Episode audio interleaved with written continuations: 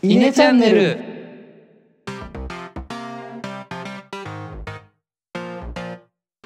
はい、どうもイネの石原です。野田です。えのですこのチャンネルでは中学高校の同級生である場から3人が20代の今思うことをトークしています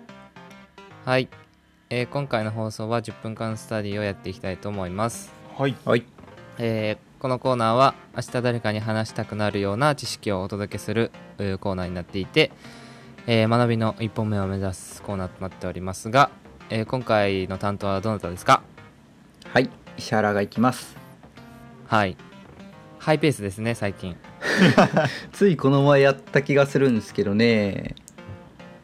本当ですね 1ヶ月前ぐらい てか1ヶ月経つのが早いのかな逆にまあそういうことにしとこうか。うん。前回は石原は個人情報かはい、個人情報保護法改正についてちょっとやりました。結構時事問題を取り扱ってるイメージがあります確が今回はそうだね。はい。どうなるんでしょうかねまあ今回時事問題ではないですけど、最近やっぱり話題のやつをやろうかなと思ってます。おおなるほど、はいでは準備いいですか？はい。はいじゃあ石原10分間スタディお願いしますはい。では、えっ、と、今日は私から最近よく聞く NFT って何なのっていう話をさせていただければと思ってます。おうおう。えっー先週ぐらいからかなもう先週か初めて NFT を出品してみましたみたいな話をしたと思うんですけどでその前はメタバースの話とかをしていて、まあちょこちょこ石原から NFT ってワードは出ているんですけどじゃあそもそも NFT って何なのみたいな話を一回もしたことなかったかなっていう気がするのでえーっとまあちょっとそのあたり最近勉強したことも含めて皆さんに共有できればと思ってます。そうか。前話してたのはメタバースについて話してて、で、その中で NFT が使われてますよぐらいの紹介だった部分を今回ちょっと下げ掘り下げてみたいな感じかな。うん、NFT をと NFT に特化して話そうかなと思ってます。はい。で、えっと、これはあのちょっと宣伝かもわからんけどあのノートにも展開していく予定ですのでちょっとそちらもチェックいただけるといいかなと思ってます。連載なんですね。ははいいはいはい。はいそうなんですよ。でえっとじゃあ早速まず NFT って何ですかって話なんですけど一応定義はあんまないんだろうね多分定義は一応なくてあとその何ですかって言われてまず一般的に言われるものがまあ Non-Fungible Token の略ですよと。で日本語で言うと非代替性トークンですよっていうふうによく言われるんですけどまあもう多分こんな説明されてもわからないって感じなんで まあいろいろ調べた中での僕の解釈をちょっと話させていただきますとまあえっ、とデジタルコンテンツ例えば、えーでえーと絵描いたものとかデジタル上でとかそういうデジタルコンテンツとまあそれを作ったクリエイターの名前であったりコンテンツの名前えーもしくはそのコンテンツってどんなんなのかっていう説明文とかっていう情報、まあ、こういうの情報をメタデータって呼ぶんですけどそのメタデータとデジタルコンテンツを紐付けることでそのデジタルコンテンツを他のものと識別可能にして、まあ、唯一無二の世界に一つしかないコンテンツとすることでそのデジタルコンテンツに価値資産性を持たせることができる、まあ、ブロックチェーンを使った技術のことですよっていうのが NFT のまあ、説明かなと思ってます。で、うなるほどこれデジタルコンテンツに限定された話なのか？ーんと現実コンテンツもあ現実コンテンツっていうかそのリアルなコンテンツにもちょっと使うんだけど、うん。一応分かりやすくするためにデジタルコンテンツってあーはいはいはい今回は書いてます。なるほど。はい、でまあもうすごいもう本当にシンプルに言うとブロックチェーンをまず使った技術ですでそれによってそのデジタルコンテンツがい今までコピーとか複製とか可能だったと思うんだけどそういうのを例えばコピーと本物の見分けがつかなかったものを見分けつけられるようにしたよっていう技術が NFT です。うんうん。はい、でえーっとちょっと補足なんですけどその NFT のその登録されているメタメタデータでそのメタデータそのものがブロック上ブロックチェーン上に記載されてるわけじゃなくてそれ自体はブロックチェーンの外に記載されてるらしいんですね。でその記載されてるサードパーティーへのリンク URL がブロックチェーンに記載されてるらしくてその URL がブロックチェーンに記載されてることで、まあ、メタデータいじれないというかいじったらその履歴が残るみたいな状況を作り出してるらしいですちょっとあんまりここは僕うん、まあ、テクニカルなところなのでちょっと興味なくて あんま調べてないんですけど はいはい興味ある方はちょっと調べていただけるといいかなと思います。なので、まあ、その NFT によってデジタルコンテンツが識別できるようになったっていうことでそのデジタルコンテンツに資産性っていうものを持たせられるようになった。つまりデジタルにおけるその、えー、とデジタルコンテンツを取引することができる経済圏ができるっていうのが NFT のすごいところなのかなというふうには思っています。はいでえーっとちょっとまあノートでは1枚画像を挟んでいるんですけどうんとクリエイターさん例えばクリエイターさんが絵を描いた時にその絵があ,、まあ、あって、まあ、3万ぐらいで売りたいとなった時にまあそれ欲しい人がいたとしますで、まあ、ぜひ3万でも買いたいと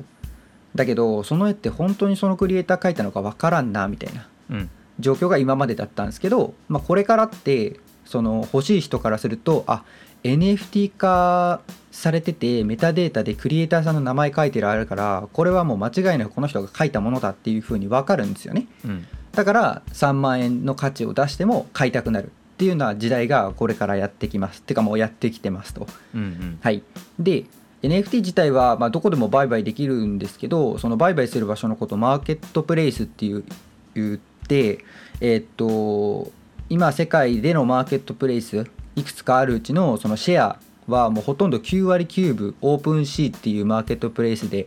占められているのでまあ一旦ちょっと気になる方売買してみたいみたいな方はその OpenSea に飛んでみてもらえるといいかなと思います。はい、えー、とここからがその、まあ、NFT って呼ばれた時に結構なんかなんだろうなその勘違いしてる人が結構いるんですよね多分。NFT って聞いた時に、まあ、こんな感じでしょみたいな。うんうん。結構勘違いされてる人がいると思うのでよくある勘違い、まあ、僕が何回か聞かれたことある勘違いっていうのをここでご紹介させていただいてもし同じようなものを感じられてる人がいたら訂正できればいいかなと思ってます。でまず一つ目がその NFT って仮想通貨みたいなもんでしょみたいなはいはい。質問を結構受けるんですけどまあ僕今話してきた通り違いますと。うん。で NFT はあくまでそのブロックチェーン使った技術の名前もしくはそのえデジタルコンテンツを NFT 使って NFT 化したもの。NFT 化されたデジタルコンテンツそのもののことを NFT って呼びます。なので仮想通貨とかとはあんまりまああの一緒ではない少なくとも。うんうんうん。です。このまあ略語である最後のトークンだからねあくまで。トークンだからあーまあしょうある意味証明書みたいなものだね。そうそうそうそう。そうはい。そうです。2つ目のそのよくある勘違い勘違いではないんですけどこれ。えっとおすすめの NFT 教えてって言われる人がいるんですよね。でこれってまあ地味に困るんですよでなんでかっていうとその NFT って言っても何を NFT 化するかっていうのでまあいろいろあるのであなたが NFT で何をしたいかうんみたいなところがすごい重要なんですよね。なので極論全部のデジタルコンテンツって NFT 化できるものなのであのおすすめの NFT を教えてって言われた時になんかリアルなか感じで言うとおすすめの買いたい買い物を教えてみたいなそんな感じうんで聞かれてるのと同じような感じです。あなた車欲しいのそれとも服が欲しいの家が欲しいのみたいなそんな感じうんと同じです。で、えー、と NFT として、まあ、例えば、まあ、SNS のアイコンに使えそうなイラストだったりとかあとゲームのアイテムあとメタバースの、メタバース上での土地とかあと音楽とか書籍とかあとコミュニティの会員権みたいなのも最近 NFT になったりなってたりするんですけどまあそういういろんな NFT ある中であなたはどういうものが欲しいんですかと。で例えばアイコンが欲しいですよって言われたらじゃあアイコンでおすすめ教えるとかはできるんですけどなんかそこがないとちょっと難しい質問ですっていう一個訂正になります。はい、でえーっとほとんどが今ってもうこの SNS のアイコンに使えそうなイラストこれいうのあのえっ、とプロフィールピクチャー PFP っていうんですけど、まあ、NFT のほとんどが今これ。でそれこそ半分以上はこれなんじゃないかな。ほとんどはまあえっ、と今 PFP っていうのが NFT 化されているもののほとんどを占めてます。っていう状況ですね。はい。で、えっと、ノートではちょっと3つぐらいに分けて記載しようかなと思ってるんですけどこの場では一気にいっちゃいますで次が、えっと、NFT でじゃあ何ができるのっていう話をちょっと面白いところがあったのでいくつか抜粋してお話ししようかなと思ってます。でえっとまあいくつか紹介するんですけどまず最初がその、えっと、SNS とかのアイコンとして使える PFP これがやっぱり NFT の一番今熱いところなのでこういうのをちょっとご紹介したいんですけどえっ、ともう海外ではある程度有名なブランドが立ち上がってます。で例えば CryptoPunks って言われるやつとか、えーこれまああのドット絵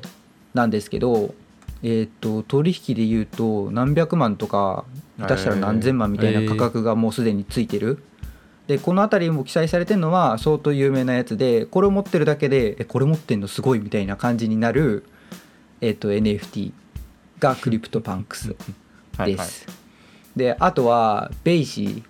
これちょっとさっきあの写真でもお見せしたんですけどこの猿の絵うん最近よく見えるかもしれないですけど、これも今流行りです。でこれはあのつい僕この前気づいたんですけどあのサッカー選手のネイマールがツイッターのアイコンこれにしててえその時に、えーえネイマールこれ持ってんのすげえって思いました僕は。ー、それがでも持ってるものなのかコピーなのかもちょっと見分けつかないよね。えーっとそれは今後つくようになるんですよね。あのツイッターも NFT に対応するって話で多分海外ではもうしてるんですけど、え。ー、NFT アイコン使ってる人はそのアイコンが六角形になるらしいんですよ。ああそういうことね。あーなるほどね、うん、だからあの今は確かにコピーで見分けつかないけど NFT 使ってるってなったら六角形になるっていうのがはいはいなるほどね。今後の ツイッターらしいですよ。でネイマールはじゃあそれを買ってるんだね、買ってますね。しかもこれ多分そう有名なやつなんかな。ちょっとあんま分かんないんだけどうん。相当高いやつ買ってるっていう感じはいはい。ですかね。はい、で2つ目があの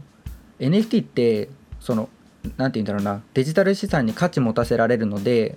あ識別できるできるので例えばそのデジタル資産を100個限定で作りましたみたいなこととかもできるんですよね。うん。でそうすると何があるって100個しかない世の中に100個しかないのでめちゃめちゃ希少性が高いと。それを集めたいみたいな。うん。コレクションが出てくるんですよね。でそういう NFT の NFT 化された、えー、と選手例えば、えーと一番有名なのだと,、えー、とアメリカのバスケット選手 NBA 選手うんのカードとかがコレクションとして売られてるのがめちゃめちゃ有名で、うん。えっ、とこれちょっとまあこの場ではリンクであ動画っぽいのを見ながらなんですけどあのレブロン・ジェームズ多分有名な人だよね。うん。この人うん。がえーっとこれは何だろうダンクしてんのかレレイアップしてんのか知らないけどそのシュートするっていうこの動画が NFT 化されて売られてえーっと価格で言うと2270万ついてるらしいです だこの動画を持ってるっていうのがもう2270万の価値があるっていうえーっとコレクションになります。まあ他にもいろいろあるんですけど、まあ、NFT の使い方としてコレクションっていうのがあったりします。であとはまあちょっと聞いたことある方もいるかもしれないですけど NFT 使ったゲームとかもあるんですね。でえっ、とまあ有名どころで言うとクリプトスペルズっていうゲームがあってまあカードを持って戦わせるゲームなんですけどその強いカードとかを持ってたりするとそれを売買したりとかもできる。えー、あのね。ので、まあ、よ要は、えー、と識別できて世の中に100枚しかないカードとか珍しいカードとかであればそれはもうトレードができる。で持ってるだけでステータスになるのででそうすると、まあ、このゲームをすることで稼ぐことができるようになるんですよね。はいはいはい。こういう概念プレイトゥアーンって言うんですけどあのサッカー選手のそれこそ我々の教祖ホンダが前に 言っててあのゲームを子供がめちゃめちゃややると。でそれをこあの止める親がいるがゲームは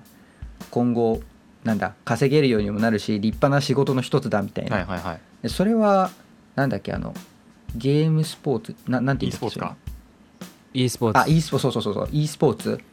e スポーツから来てると思うんですけど本当にゲームで稼げる時代がやってきてるのでゲームばっかりやってる子供がいるんだみたいな感じで怒る親とかもどんどん減っていくかもしれないっていう状況が今起こってます。はいはいはい。で実際にその貧しいアフリカとか東南アジアとかに住まれてる人でもうゲームめっちゃできる人がいてそういうゲーマーっていうのを、まあ、例えばまあ裕福な層例えば中国とか分かんないけどあとまあ日本人でもいるんですけどそういうプレイヤーをその日本人とかが雇ってそのゲームしてもらって稼いでもらってフィーをちょっともらうみたいなそういうビジネスも今もう出ています。え。自分が持ってる、えっと、これは馬なんですけど馬のカードがあってその馬のカードを使って、えっとゲームに参加してもらって稼いでもらうみたいな、うんでその手手数料というかをもらえうるみたいなあのモデルもすでに出てます。はい。であと4つ目があの音楽を NFT 化して売ってみたいみたいなことも可能です。ー、えー。であの冒頭でその NFT をの売買ほとんどがオープンシーっていうマーケットプレイスだよって話をしたんですけどなんかね音楽はね音楽をに特化したマーケットプレイスもあるらしくてザ・ NFT レコードっていうところなんですけど、まあ、こういうところ行くと、まあ、音楽に特化して NFT 化されたものを売買できるのでそれはそれでいいのかなというふうに思ってます。まあ、ただあんまり音楽はまだ NFT 化されてる事事象っていうのは日本では特に少ないかなと思います。うんうんはい、でなんか個人的になんですけどあのーライブチケットとかを NFT 化したらそれってもう転売できないようになるんじゃないかなと思うんですよね。でまあその転売されたら転売されたっていうログがついちゃうのでそれを見たらもう分かるしでえっ、と転売を一層 OK にして転売されたらその分だけそのフィーがアーティストに入ってくるまあこれロイヤリティっていうんですけどそういうロイヤリティが発生するいっそ転売をもっとやってもらうみたいなモデルももしくは出てくるのかなとかちょっと思ってます。ああはいはいはいはい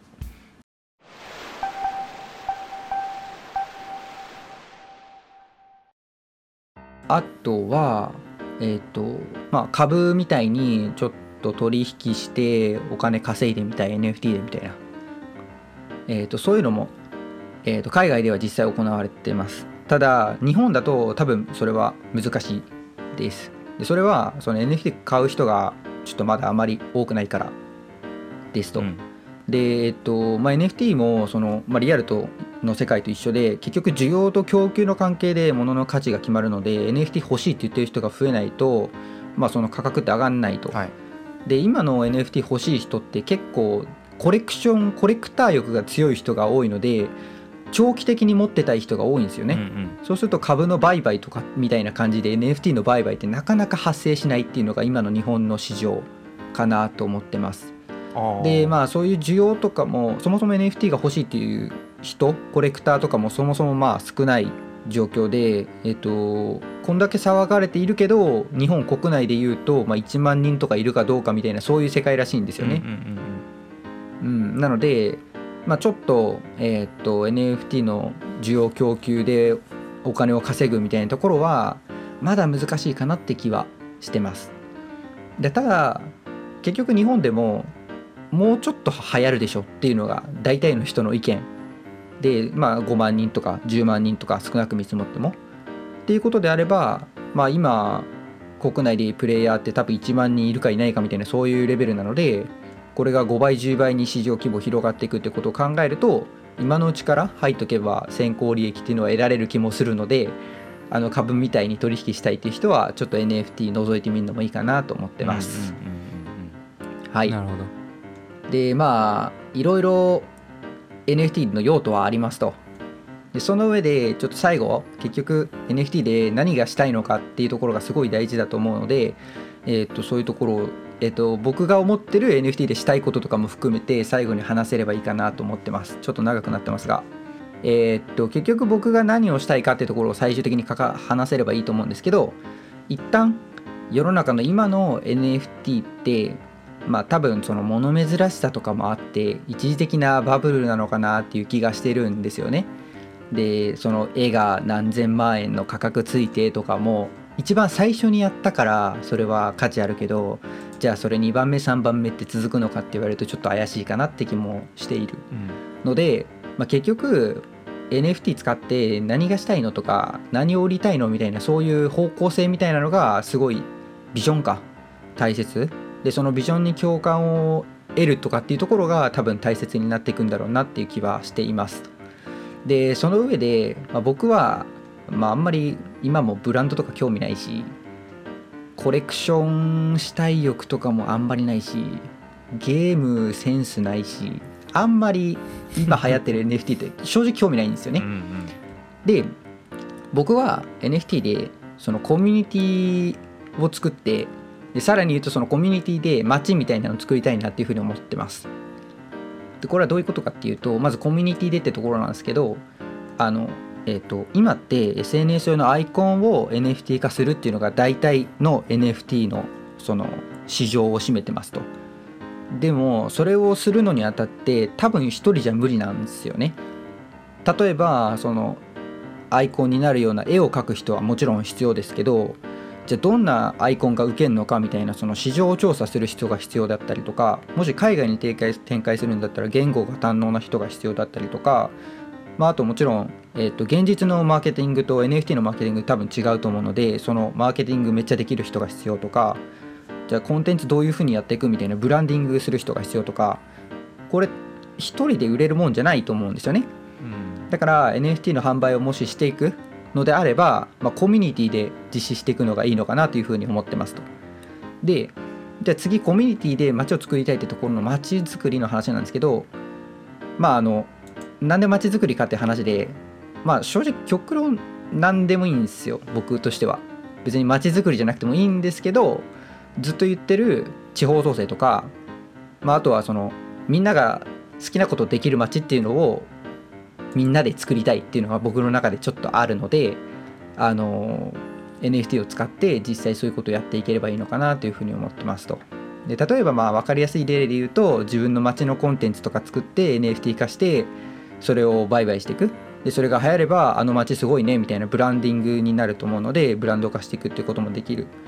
と思いますし、まあ、あとはその街の住人になるにはその NFT の会員権持ってないといけないみたいな。でそうするとそのか街が魅力的になっていけばなっていくほど NFT その人あそこに住みたいという人が増えるはずなのでえっ、と NFT 会員権が価値が上がっていく。でその結局 NFT の価値を上げるのってその街が魅力的にならないといけないので街に住んでる人たちが頑張んないといけないんですよね。それって街に住んでる人が頑張るとなんか街魅力的になって自分が持ってる NFT の市場価値上がってじゃあ上がったからもっと上げないと頑張ろうみたいになってこういい好循環が生まれるような気もしてるんですよ。なるほど。だから多分 NFT ここごめんなさい多分なんですけど NFT と街づくりとかコミュニティ作りとかってめっちゃ都合いい都合いいあの合うというかマッチするものなのかなというふうに思ってるので、まあそういうところで絡めていけたら個人的にはいいかなというふうに思っています。っていうところでえーっと長くなってしまいましたが NFT で何 NFT って何なのとか何ができんのって話を終わりにしたいと思いますはいありがとうございます。ありがとうございました、はいありがとうございます。だいぶ壮大な夢をお持ちというか、はい。いろいろ書きながらね、あの、あノートのそのなんだ、原稿は書いてたんですけど、書きながらいろいろ熱く書いてしまって、うん。ボリューミーになってしまいました。これなんだろうね。でも NFT 自体って本当にただの証明書なはずであってだから、うん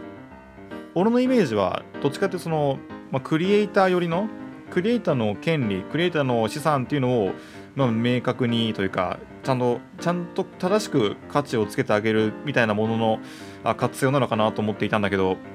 これが今のこの町町おこしまで来るっていうのがいまいち俺はこうおおそういうことかっていう理解までができていないけど、まあ、とはいえ NFT の活用方法としてそこまでできるっていうのが、まあ、今の今回まとめてもらった話っていうことでよろしいですかね。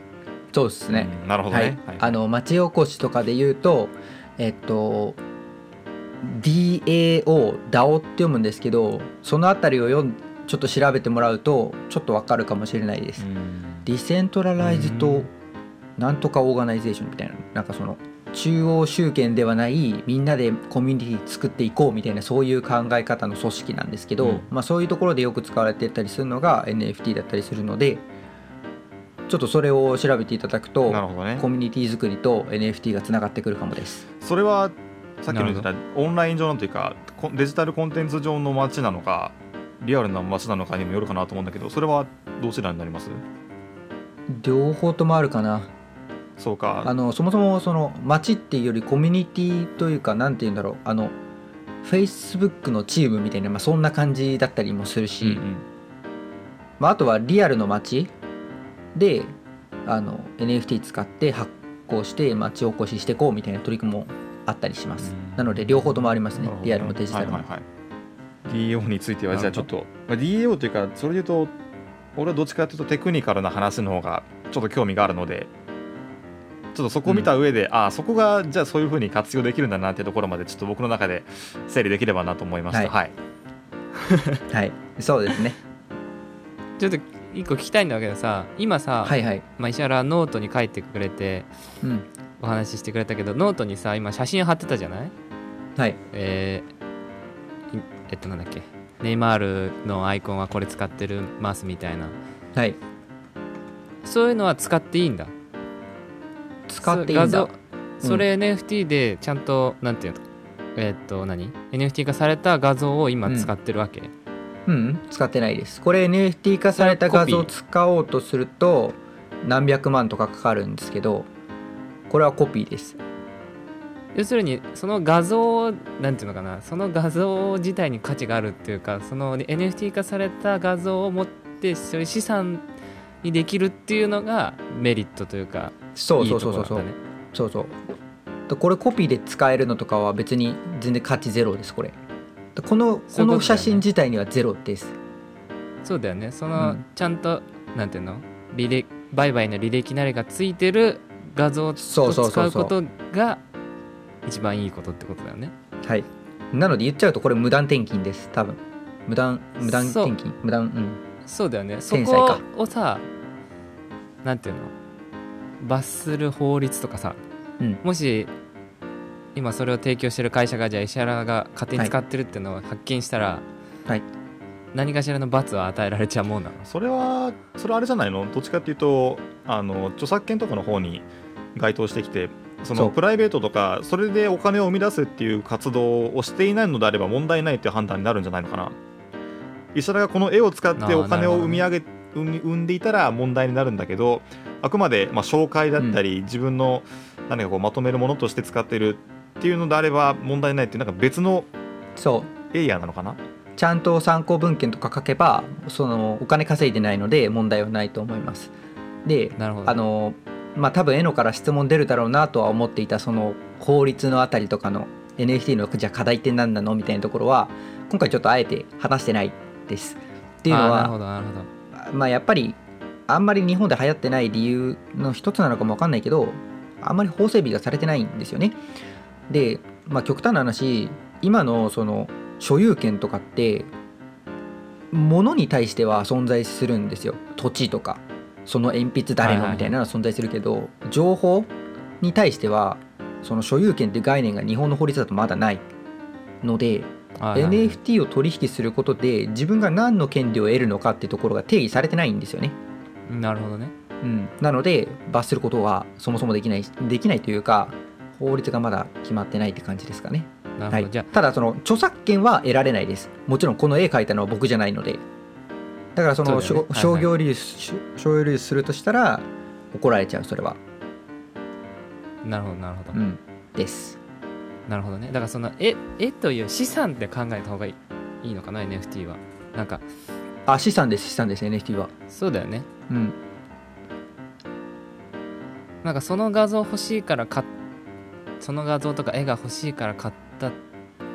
てるっていうの、のと、NFT だから買うっていうのはちょっと意味合いが変わってくるってことだよね多分。NFT 化されたものを買うのかな？NFT NFT はもう本当にただの証明書だと思うんで俺の理解だと。そうだよね、うん。だから証明書を買うんじゃなくて、ん。証明されたものを買う。NFT 化されたものを買うになるのかなと思ったけど、そうだよね。はいそういやなんかこれまで、これまでのさ別にさ高額で取引されてる絵とかさ多分画像とかはあると思うんだ。だって画像有名な人が描いあでも別にうん。絵でもさ同じなんでしょ？リアルでも NFT 化するはことはできるんですよ。あリアルはもちろんできるんだけど NFT 化することはできるよ。だからそれとそれがただ画像になっただけで何が違うのって思う人はいるのかなと思うのね。ただお金持ちが高い絵を買ってるだけじゃないのっていう。何がすごいのそれのってなった時にそこにちゃんと資産としての価値が生まれてるっていうのが NFT のいいとこってことだよね。そうそう、うん、そう。資産が生まれているっていうのがいいところそう。ああなるほど。うん、なんかあのリアルでさ高い絵持ってるとかさ高い服着てるとか、うん。あのブランドっていうかすごいなってなるじゃない。うん。かっこいいなとか、まあうちらあんまり興味ないんだけどそういうの。なる人になるじゃない、うん。それと一緒。あの画像持ってんだすごいなっていうことになる。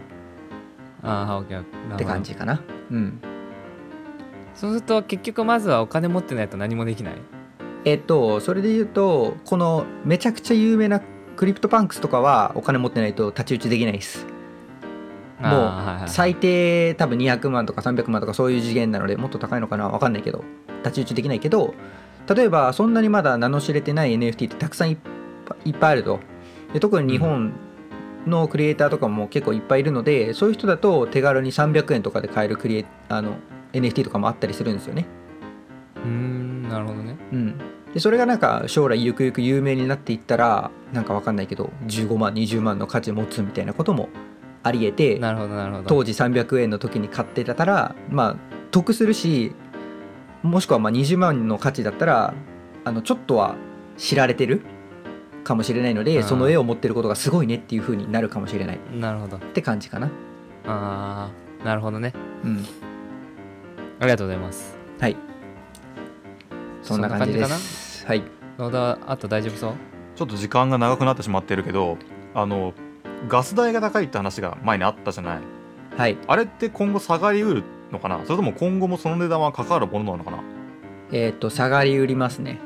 えっ、とガス代が高いに関してちょっと僕前回間違った説明をしてしまったんですけど出品にあたってはガス代かかんないです。はいはい。で僕が払ったガス代って何だったかっていうとその OpenSea で初めて出品するにあたってなんか OpenSea に自分のアカウントを紐付けたり登録とかしないといけないらしくて